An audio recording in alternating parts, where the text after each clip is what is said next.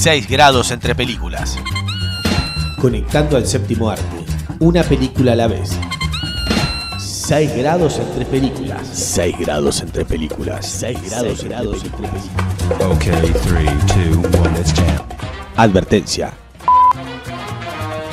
El programa que van a escuchar es un experimento radiofónico. Las conductoras no saben de lo que van a hablar. Deberán improvisar sobre la marcha y unir películas sin previa planificación basándose en las reglas de los 6 grados de separación. No sabemos qué resultará ni quién se ofenderá, pero imaginamos que va a ser bastante entretenido. 6 grados entre películas. 6 grados entre películas. Conectando al séptimo arte. Una película a la vez.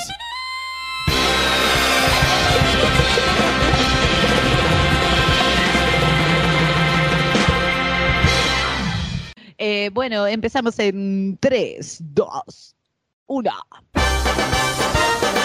Hola, ¿qué tal? Y bienvenidos a un nuevo episodio de esto que hemos dado en llamar 6 grados entre películas. El único juego, podcast, experimento radial en el que corroboramos que entre cualquiera dos películas existen 6 grados de separación. Y el único podcast que sale pues cuando tenemos ganas.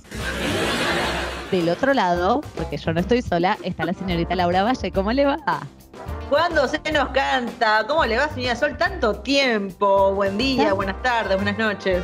Buen día, buenas tardes, buenas noches, porque así se saludan los podcasts, porque Sí, no sí. sabemos cuándo lo estás escuchando, si estás en el subte, si estás en tu casa. Cualquier, pero no estén desnudos cuando escuchen el podcast. Es lo único que pido. Igual por Sean lo que quieran, yo no me voy a enterar. Mientras no me manden una foto acá escuchando el podcast y en bolas, está todo bien. Además, no saben si eh, cuánta ropa tenemos puesta nosotros en este momento mientras Ay. grabamos. Ay, se volvió un podcast sugerente. Como los noticieros esos que se ponían de moda en un momento, que era que la gente se sacaba la ropa mientras contaba las noticias. Bueno, por cada grado que unamos hoy, nos sacamos una prenda de ropa. No sé si tengo tantas prendas con el calor que hace. ¡Ay! Así que volvamos a lo que nos importa, que son las películas. Y este es el episodio 43. Sí, lo logramos. El 42 lo grabamos allá lejos, de hace tiempo, hace unos meses. Y este espero que lo estén escuchando así pronto, ahora, en estos momentos. Eh, y en este episodio 43 nos desafiamos a conectar dos películas. Babilonia o Babylon del año 2022 y Sensatez y Sentimientos. Un clásico ya, Sensatez y Sentimientos. Sí, y Babilonia, un futuro clásico tal vez. Solo vos lo podrás decir ahora, me parece. Bueno, bueno, este es el tema. El tema fue así. Yo me voy de vacaciones, en familia, todo. Vuelvo y mi hija dice, yo me quiero quedar con los abuelos. A dormir, dijo en un primer momento. Y eh, mi hermano, que tiene un hijo de casi la misma edad que mi hija, dijo, ¿por qué no vamos al cine? Todos, las dos parejas, sin los niños, ¿sí? Eh, queríamos ver, acá viene la cosa, queríamos ver Babilonia, la última de Damián Chazelle, ¿sí? Ok, Sí. yo dije Damián Chazelle, La La Land, Whiplash, eh, eh, Man on, on the Moon. De todas esas, La La Land para mí ya es controversial, eh, si querés después lo discutimos. Eh, Whiplash Ay. la adoro y la, la del el astronauta me quedé dormida y la tuve que ver en tres partes. Sí. Ahora bien, Una miniserie. de esta película yo no tenía ninguna referencia. Nada, nada, nada, nada, nada. No sabía cuánto duraba, primer problema. Eh, y no sabía con qué me iba a encontrar. Solo busqué, dije, bueno, es la última de Damien Chazelle, está Brad Pitt, está Margot Robbie. Era todo lo que sabía. If you could go anywhere in the whole world, where would you go? I always want to be part of something bigger. I love that answer. Si la quieren ver, eh, pueden obviar lo que, lo que voy a decir. No, la realidad es que yo no la voy a matar a la película porque no me corresponde, porque no es mi lugar matar películas. Tiene un planteo fantástico porque es 1926, es Hollywood y la película empieza con una escena que es ridículamente hermosa, que es eh, Hollywood medio desierto, porque en 1926, imagínense que Los Ángeles, Hollywood no era lo que es ahora. Y está Diego Calva, que es Manuel Torres, transportando un elefante. Tremendo. así, transportando, tiene que transportar un elefante y llevarlo hasta una casa de alguien de la industria del cine multimillonario que está haciendo una fiesta que es una locura. Y él tiene que llegar con ese elefante. Entonces vamos a acompañar, eh, aparecen ciertas cosas escatológicas que tienen que ver con el elefante que no sé si quería ver. Esto está pasando en los primeros minutos de la película. ¿eh? No estoy spoileando nada, no, no, nada. Bueno, tiene que llevar el elefante a esa fiesta y ahí va a conocer a Margot Robbie, que es Nelly Leroy, que es una jovencísima actriz que todavía no la pudo pegar en ese Hollywood del cine mudo. Ella quiere entrar al mundo de Hollywood y quiere entrar a esa fiesta porque esa es una forma de entrar. Lo siguiente que vamos a ver es esta fiesta. Ustedes no saben lo que es. O sea, si vieron fiestas alocadas, bueno, no vieron lo que es esta fiesta. Esta fiesta Ay. excede, excede cualquier otra fiesta que hayas visto en una película, pero a todo nivel, a nivel orgía, Ay. a nivel drogas, a Ay. nivel todo, todo, animales, todo, todo, todo, todo, ¿sí? Y todo lo que pasa en esa fiesta va a durar media hora. Y toda esa media hora Eh, es el inicio de la película. Cuando termina la fiesta aparece el cartel que dice Babilón. Va a empezar una película coral, porque es eso, y vamos a ver a un montón de personajes de ese mundo de Hollywood de los años 20, cuando estaba terminando el cine mudo y cuando estaba empezando el sonoro, y vamos a ver unas cosas fantásticas del mundo del cine, porque si te interesa la historia del cine, tiene unas cosas que son espectaculares, co- lo que fue lo difícil de pasar al sonoro para actores que no sabían nada, actores que tenían voz de pito, actores que, que se paran mal frente al micrófono y que les hacen repetir las- la misma escena 20 veces. Eh, hay un montón de cosas que son hermosas. eh, hermosas, visualmente son hermosas y para la historia del cine me parecen fantásticas. Pero después de todo eso, la película sigue. Y yo no sé si quería que la película sigue. Y les voy a tirar el dato que yo no te- que yo tendría que haber chequeado antes de ir a ver la película. La película dura 189 minutos. 189. no. Casi lo mismo que Avatar. Ay, por favor. Bueno, eh, la realidad es que todo eso que te conté hubiera sido una película fantástica. Después nos vamos a meter a conocer eh, a Jack Conrad y a Jack Conrad era una estrella del cine mudo y cómo deja de serlo en el cine sonoro y vamos a ver cómo Nelly Leroy pasa de ser una desconocida a la mayor estrella de Hollywood. Y vamos a ver cómo Manny Torres o Manuel Torres pasa de ser un che pibe a ser un productor exitoso de Hollywood. Todo eso lo vamos a ver a lo largo de los 189 minutos. El tiempo va a seguir pasando y va a tener como una digresión. La película va a saltar hasta 1952 en un momento Uf. necesario para mí. Por eso te estoy diciendo, quiere abarcar demasiado. En el medio va a estar musicalizada hermosa y cada tanto vamos a escuchar eh, la musiquita de La La Land, porque yo no podía dejar de Ah. escucharla. ¿Le escuchás? es el mismo compositor. Sí. sí. Bueno, pero creo que lo hace a propósito.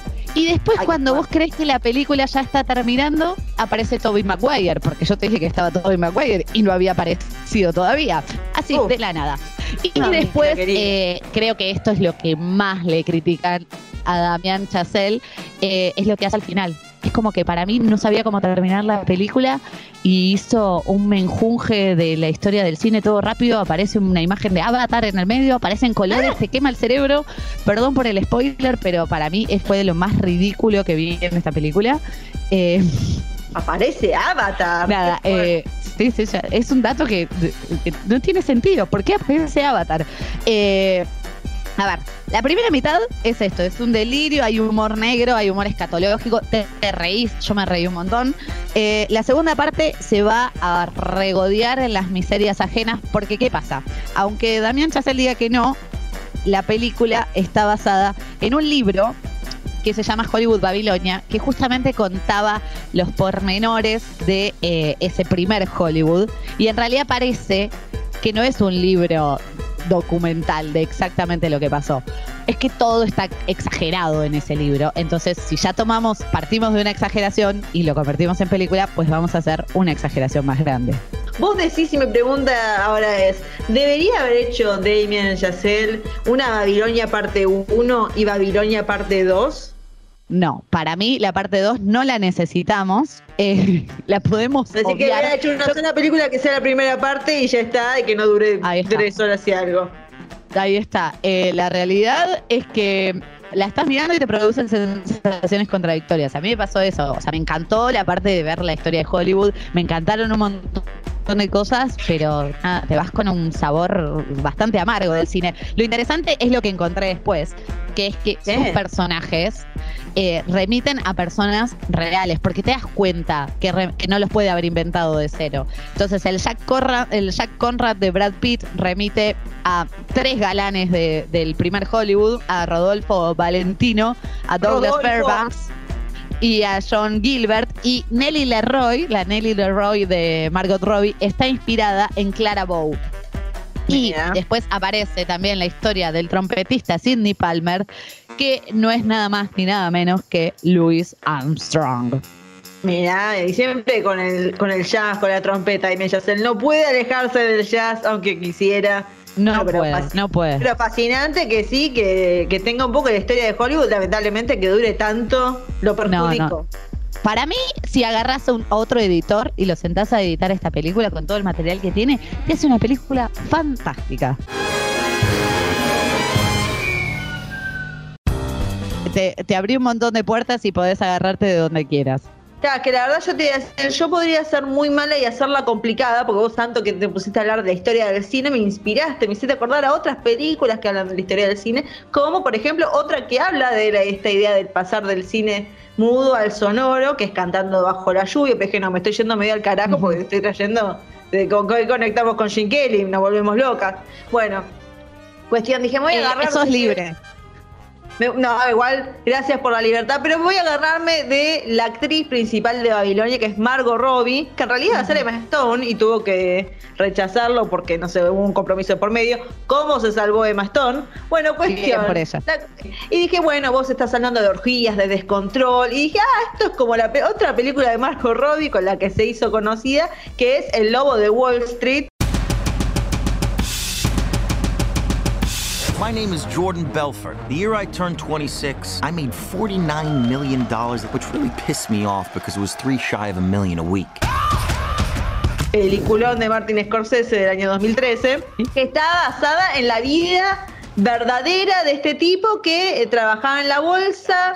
Eh, en su primer día de trabajo oficial se cae todo y empieza de cero y empieza haciendo este engaño que si me piden que lo explique detalladamente no lo voy a poder explicar, pero bueno, empieza a cagar gente, empieza a agarrar y hacer que la gente invierta en cosas que no tienen valor, se empieza a llenar de guita, se consigue una mujer despamparante que era la primera vez que veíamos a Margot Robbie, que se veía hermosa, entonces se descontrola todo, eh, tiene a su socio que es Jonah Hill, haciendo el personaje de Donnie, que está con su prima, se toman todas las drogas ahí así por haber, juegan a tirar enanos eh, por las paredes, yo qué sé qué mierda hacen. Cuestión, una vida de descontrol, la típica película de Scorsese donde una persona conoce el poder, se descontrola, se va todo al carajo, llega a los extremos y cae en picada para luego resurgir en cierta medida, porque el final es medio esperanzador, si se le puede decir, para el personaje de Jordan Bell, porque, bueno, como que repunta un poco, pero vemos diferentes eh, etapas de su vida. Y debo decir que es una película muy dinámica. Creo que más o menos debe durar como tres horas la película, aprox dos horas y algo. Y la verdad que se pasa volando. O sea, como vos decís, Babilonia dura un montón de tiempo. Tal vez dura lo mismo que duró Titanic, pero como estás tan entretenida se te pasa. Esta película es larga, pero para mí abarca bien la vida de una persona. Se parece muy. Como que en un momento yo me acuerdo de salir de verla del, cine y decir, como que siento que yo me drogué con toda esta. Porque sentí. Ves tanto consumo que sí, pero para un poco, loca. Al punto que me gustó tanto la película que dije, bueno, voy a leer el libro. Empecé a leer el libro. Me pareció tan aburrido, no, no se podía comparar con lo dinámico que era la película, así que para mí, eh, Lobo de Wall Street, peliculón, y bueno, lo estoy asociando con esa película.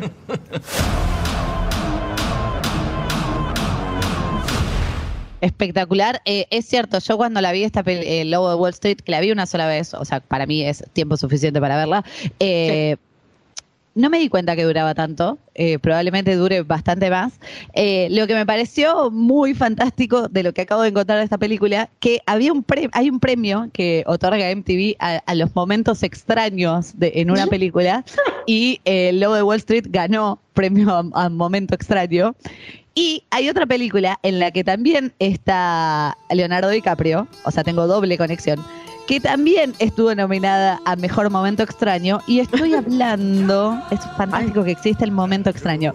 Estoy hablando de la película del año 2012 del señor Quentin Tarantino. Django Unchained o Django sin cadenas, en la que conocemos a, a un Leo DiCaprio malísimo, pero un nivel de Malo. malo, un Eres nivel de malo, Leo DiCaprio. Eres malo, Leo DiCaprio. Es terrible, es terrible. Porque, a ver, esta película tiene a Christoph Waltz, que venía de hacer malo, malísimo con Tarantino en Bastardo sin Gloria. Tiene a Jamie Foxx haciendo de Django, que es, es ahí medio, o sea, su personaje está muy bien, pero tam- tam- tampoco se come la película Jamie Foxx. Y acá el malo malísimo pasa a ser Leo DiCaprio, que siempre fue el, o sea, a ver, él con, con el logo de Wall Street ya empezó a correrse del lugar ese que tuvo durante mucho tiempo, él era el galancito y él quería romper con eso, él quería un Oscar, por eso se peleó con un oso para que le den un Oscar finalmente. Eh, y acá yo creo que ahí ha- había empezado su camino porque su personaje, que vamos a decir cómo se llama, porque vamos a decir las cosas bien, se llama Calvin Candy, que tiene una, una granja, el Candyland tiene, fantástico, tiene un montón de negros esclavos. Y en realidad Django, que es el, el- el negro no esclavo, porque consiguió su libertad gracias al dentista Christoph Waltz, va a Candyland a buscar a, a su mujer que se llamaba Brumhilda. Sí, la única que hablaba alemán era que hablaba, que era como. Ahí está. Brumhilda hablaba alemán y por eso podía hablar con Christoph Waltz, que eh, él siempre nos tiene que demostrar que sabe hablar alemán. Ya sabemos, Christoph Waltz, que sabes hablar alemán. Sabe hablar todos los fucking idiomas del planeta, Christopher. Bueno, y acá eh, Calvin Candy es malísimo. Usa el sistema de, mm, de medir las cabezas, los cráneos de las personas para ver qué te corresponde ser por el tamaño de tu cráneo, si eso te condena a ser un esclavo. Hace que dos esclavos se peleen hasta la muerte. Hay, hay un nivel de violencia en esta película que probablemente haya existido, que es terrible, pero es una película fantástica que también se- es larga porque eh, hoy es el día de las películas largas. Es larga porque no paran de pasarle cosas malas. Sí, dos horas 45 minutos dura Django. Ahora, No paran de pasarle cosas de mierda a Django eh, y estimo Django. que le pasaban a muchos en la historia. Pero nada, es una forma que encontró Quentin Tarantino de meternos un poco de western, un poco de esclavos y un montón de violencia. Me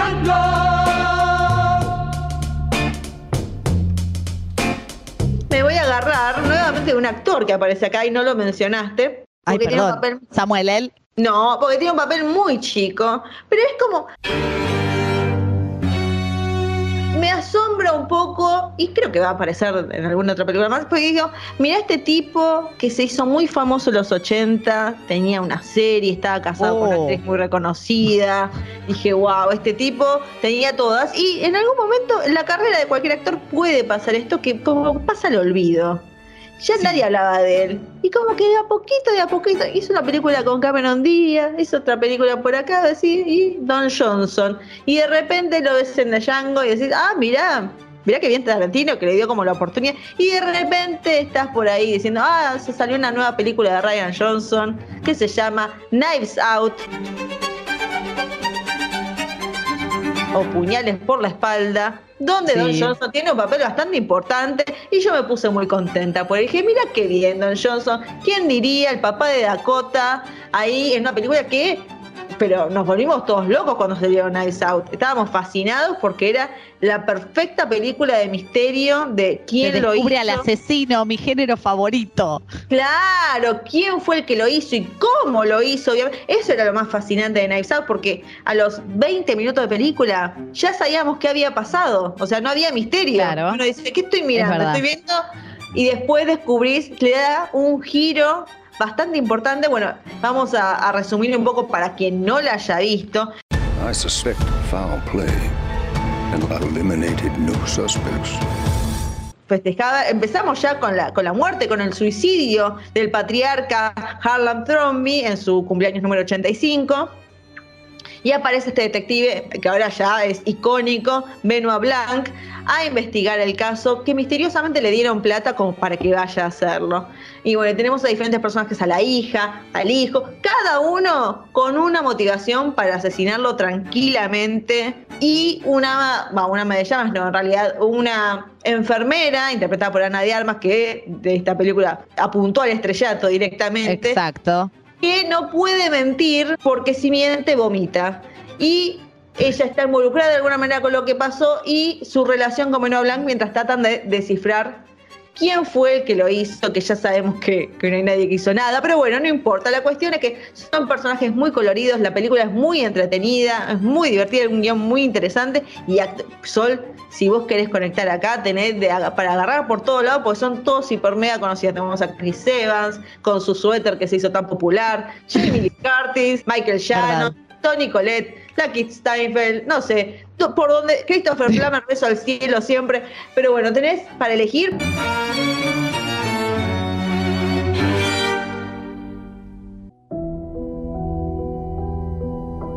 Eh, la nombraste a la señorita Ana de Armas y la Bien. realidad es que, nada, de golpe ella está en todas las películas, Ana de Armas, es como la chica del momento, te diría yo. Eh, La habíamos visto en, en Blade Runner 2049 haciendo de, de- de la novia robot de Ryan Gosling, Eh, pero no voy a ir para ahí porque creo que ya la nombramos un montón de veces a esa película y iría también en conexión de películas largas, pero no, no es el día de películas largas. Voy a hablar de una película que también es larga porque dura 2 horas 43. Porque no sé qué es esa moda de hacer todas las películas que duren más de dos horas. No hace falta. La película Despedida de Daniel Craig como el gran James Bond. Estoy hablando de Sin Tiempo para Morir. La película que junta a Ana de Armas, a Rami Malek, porque dijeron, vamos a poner a la gente que está de moda, pongamos a Ana de Armas y a Rami Malek. Eh, película dirigida por el señor Kari Fukunaga, que supo dirigir Janeir Yes. y que supo dirigir eh, la película emblema de Netflix, creo que fue la primera película que hizo Netflix, que fue Beast of No Nation. Debo decir que no la vi. Eh, mira, ¿Viste? ¿Viste de dónde salió? Kari sí, Fukunaga. la vi ahí, pero no sabía que había sido esa persona. Fascinante, fascinante de todo. Mm, La realidad es que yo conozco el universo de James Bond, no soy súper fan, pero conozco el universo. De hecho, creo que la primera que hizo Daniel Craig de James Bond me encantó. Sí. Pero vuelve al, al- a lo ridículo de James Bond, a lo ridículo de la resolución de las cosas, de, de los, de los malos a un nivel muy ridículo, que yo la estaba viendo y no lo podía creer. Digo, ¿en serio? ¿En serio está pasando esto? O sea, sí, es súper entretenida, tiene, tiene el Aston Martin, tiene los trajes, tiene los viajes, tiene, eh, en un momento se meten en Italia por unas calles con el auto. O sea, es fascinante todo eso, pero la estás viendo y decís, es ridículo. Todo el tiempo estás diciendo que es ridículo. Eh, pero la seguís mirando porque querés ver cómo se va a resolver, porque acá en un momento, y aparte to- está toda esa vuelta siempre del doble agente, quién es doble agente, quién no es doble agente, quién está del lado de James Bond, quién no, quién lo está cagando, y eso todo el tiempo. Pero no hacía falta gastar tanta plata para hacer esta película, realmente. 007 sin tiempo para morir, sí, ¿la disfrutás? Sí, pero hay muchas mejores películas de James Bond.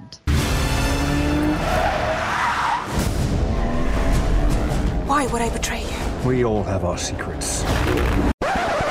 Pará, si quieren, en Amazon Prime, si no me equivoco, están todas las películas de James Bond, Sí, desde la primera. Hasta esta que me parece que la vi ahí. Eh, sí, están todas, todas, todas, todas las películas de James Bond están en Amazon. Pueden verlas todas, pueden empezar por el principio y conocer a todos los James Bond. Uf. We just didn't get to yours yet.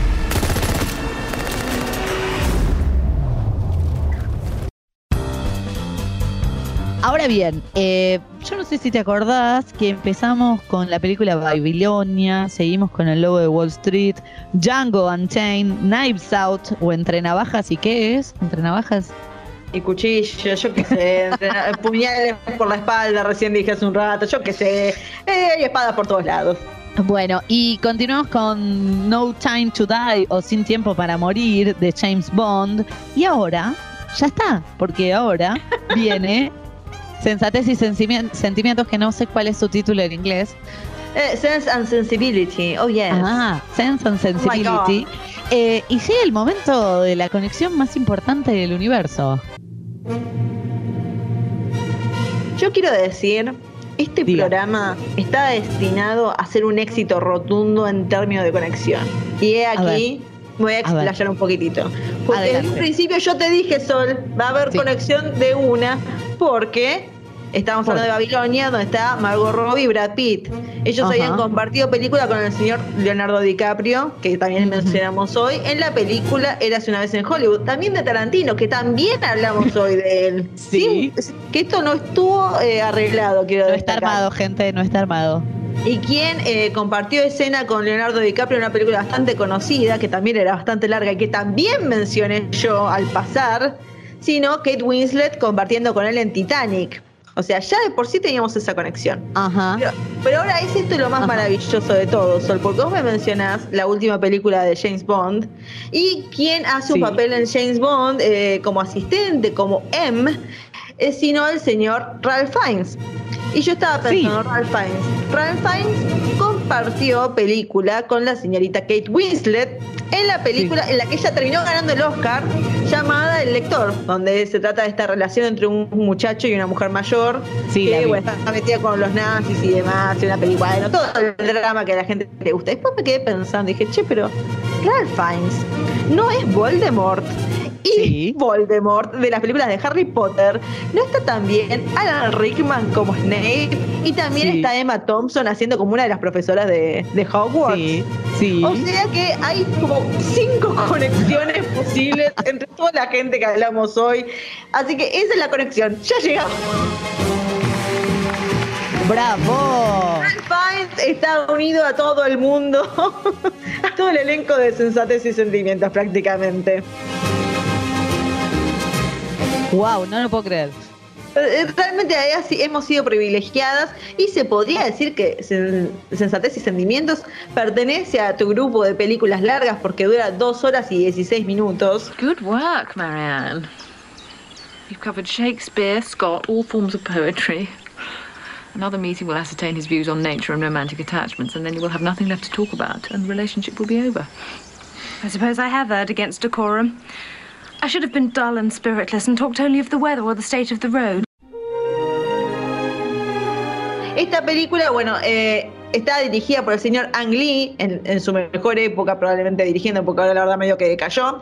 Eh, escrita por Emma Thompson, que ganó un Oscar a Mejor Guión adaptado, porque está basada en la novela de Jane Austen. Bueno, con las actuaciones, Claro. como ya dije, de Emma Thompson y Kate Winslet y Alan Rickman, Beso al Cielo también.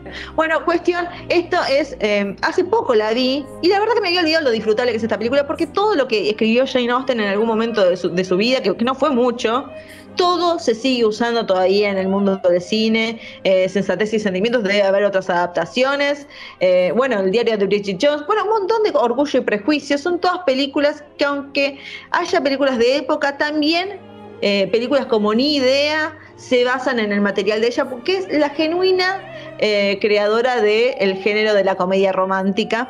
Porque de esto trata un poco la película, donde son dos hermanas que ven el amor de diferente manera. Una lo usa con sensatez y otra es puro sentimiento. ¡Oh! Y- ¡Oh!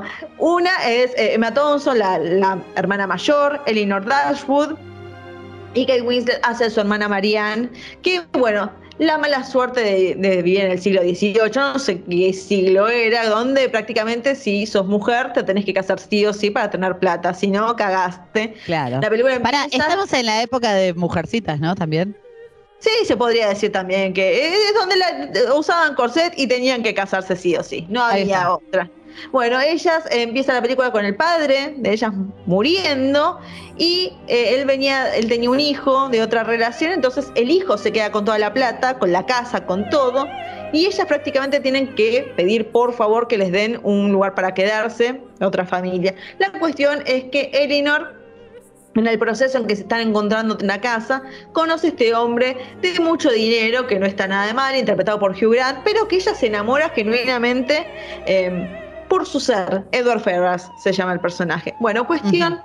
Eleanor es muy correcta y no va a mostrar sus sentimientos, mientras que su hermana, eh, perdón, Marianne, eh, se enamora de un hombre que no le conviene, mientras que tiene el personaje de Alan Rickman desesperado de amor por ella. Entonces, toda la película trata sobre estos desencuentros amorosos donde Elinor no dice lo que siente y Marianne dice demasiado lo que siente y cómo esto la termina perjudicando, pero a fin de cuentas todo termina bien. Es una película muy entretenida, es muy graciosa, tiene sus momentos románticos y se te muy hace graciosa, ¿en serio? Yo O sea, me yo reí no la vi nunca, en serio. Yo me reía carcajadas, creo que vale mucho la pena. Está en Netflix, así que pueden ver Knives Out, la, la segunda, Glass Onion, y después vean Sensatez y Sentimientos. Es muy entretenida. Hugh Grant en su mejor momento. Emma Thompson, la verdad que tiene una habilidad para hacer guiones. Cuando lo hace bien, funciona mil maravillas porque eh, es muy buena con el humor ella. Ella empezó su carrera como comediante y se nota porque aunque es muy correcta con las cosas de la época, con el tema de los sentimientos y demás, sigue siendo graciosa en esta dinámica de gente pobre y gente rica en el chusmerío, porque todo el tiempo la joden con que ella tiene que estar en pareja. Muchos momentos que lo que vos realmente yo la vi, eh, creo que por quinta vez hace poco, y me seguía sorprendiendo, me seguía poniendo nerviosa por las mismas situaciones. Se te va a pasar volando y tiene todos actores de renombre, o sea, Sí, Tom ya escuché, fantástico. No, no, no, es muy bueno y nada, Alan Rickman también se zarpa, es buenísima. Una película que yo recomiendo a los que no les gustan las películas de época, lo entiendo, pero vean esta que vale la pena. Es una comedia romántica, así bueno, nomás. es que es eso. Eh, si vos no me decís todo esto, yo tengo el prejuicio de la película de época y que va a ser como demasiado solemne, si querés. Y vos Sí, me estás sí, diciendo que es graciosa y, y yo digo, bueno, nada, le tengo que dar una oportunidad porque no puede ser que no la haya visto. Otra oportunidad, otra oportunidad. Por Emma Thompson, hacelo, hacelo por ella. Lo voy a hacer por ella y por todos los que están descansando en el cielo, a los que les mandamos un beso.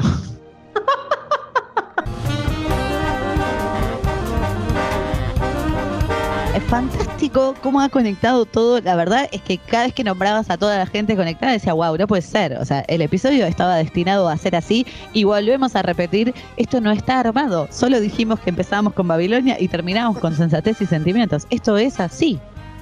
Sí, es realmente el destino que así lo quiso y nuestra habilidad también para conectar películas. Pero saben que ustedes también pueden jugar en sus casas porque es fantástico jugar a eso. Y si van a nuestro Instagram, arroba 6 grados punto películas, eh, la señorita Laura Valle, que le encanta seguir jugando, a veces junta los cumpleaños de dos personas y dice, ¿y cómo podemos juntar a estas dos personas que cumplen años hoy? Y bueno, y hace todo este trabajo que estamos haciendo en el podcast, pero te lo hace en una publicación de Instagram. Así que les volvemos a repetir, nuestro Instagram es arroba 6 grados punto películas. Si quieren, no sé, proponer dos películas para que hagamos, yo, yo abro esa puerta. Ay, me encanta abrirla, abrir la puerta y la ventana. Yo abro esa puerta si, si están escuchando este episodio y dicen, vas a ver que estas dos películas son imposibles de conectar. Bueno, nos tomamos el trabajo. Una la mira Laura Valle, la otra la mira Sol Villela y se las conectamos. Ay, qué divertido, me encantó, me encantó la propuesta. Bueno, esperemos que puedan escuchar pronto este episodio. Después de tanto tiempo que no nos escucharon, saben, si están en Spotify, que pueden poner la campanita para que les avise cuando subimos un episodio nuevo. Sí, sí, tenemos nuestros seguidores, yo ya sé que los tenemos y tú también lo sabes, así que seguidores, sigan siguiendo. Seguidores, no dejen de seguirnos. sigan, por favor, síganme los buenos. Bueno, este ha sido el episodio número 43. Ha sido un verdadero placer eh, conectar Babilonia con sensatez y sentimientos. Me llevo una película para ver, porque yo siempre después de estos episodios me llevo una película para ver y de a poco y con tiempo las voy viendo todas las que me anoto.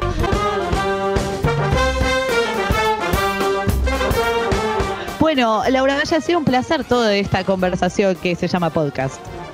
El placer ha sido todo mío.